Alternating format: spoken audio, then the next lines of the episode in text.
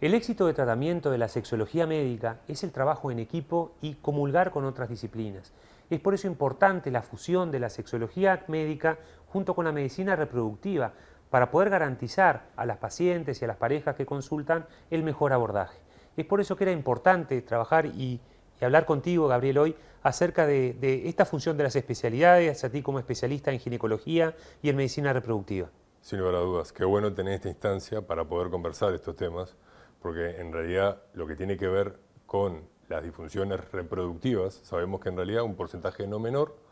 tienen detrás una disfunción sexual y muchas veces lamentablemente en realidad están subdiagnosticadas. Y no solo eh, eso, sino que hay que tener presente que en realidad los tratamientos de reproducción asistida muchas veces también desnaturalizan en realidad la sexualidad y es el tratamiento de reproducción asistida una causa también de disfunciones sexuales. Y los que nos dedicamos a la reproducción, eh, quizás debemos tener esto más presente. Por eso me parece muy importante que trabajemos en equipo y tener presente esto como una causa etiológica de esterilidad y también para acompañar a las pacientes y a las parejas a lo largo de los tratamientos de reproducción asistida. En sexología clínica cada vez es más frecuente la consulta por la disfunción sexual del varón, de la mujer, pero muchas veces es la pareja la disfuncional, cuando la dificultad aparece en la seducción, en el ritmo de las relaciones, de los encuentros amorosos, en, la estrategia de, poder vincularse desde el punto de vista sexológico. Entonces muchas veces quizá en los tratamientos, cuando aparece la indicación de un coito programado, de este, las indicaciones por la, por la fertilidad, se va dejando de lado y se va perdiendo lo que es la motivación, la espontaneidad, las ganas de la seducción, porque hay que tener relaciones sexuales tal día, tal hora, porque toca hoy, y el tengo que muchas veces es el gran enemigo de la sexualidad y de la espontaneidad. Es por eso importante considerar los aspectos de la sexología clínica también a la hora de la indicación de aspectos en medicina reproductiva. Sin lugar a dudas, esto es un tema muy frecuente en la consulta diaria. Las parejas que a veces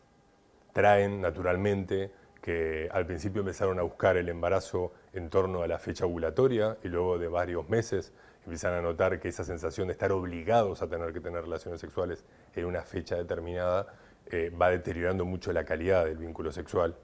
y que luego finalmente, al final, incluso las parejas dejan de buscar embarazo durante un tiempo por cómo eso eh, dañó el vínculo. ¿no? Y por otro lado, los tratamientos en sí mismos, como tú traías, en particular las relaciones sexuales programadas, ya el término poco feliz lo dice, eh, compromete mucho entonces al vínculo, porque nosotros decimos, bueno, tal día tienen que tener relaciones sexuales, y luego a veces las parejas incluso tienen hasta un poco de pudor de reconocer que ni siquiera cumplieron con las indicaciones, luego con el paso del tiempo a veces dicen, no, mira, en realidad no pudimos tener relaciones en la fecha que, tú nos dijiste porque eh, fue difícil cumplir con la indicación. Este, y creo que es importante que los médicos estemos atentos a esto, porque a veces pasa un poco desapercibido. Es por eso que es un gusto contar contigo, Gabriel, en el equipo, porque estamos convencidos de que el trabajo en equipo es la clave del éxito, porque poder potenciar a la medicina reproductiva junto con los aspectos más sexológicos del placereado, de la focalización sensorial, del cuidado del contexto, del cuidado del encuadre donde se da la intimidad. Esto es algo que abogamos y luchamos por entender que la salud sexual es un derecho, que el placer es el objetivo. Entonces celebramos esta alianza importante entre lo que es la sexología clínica médica y la medicina reproductiva.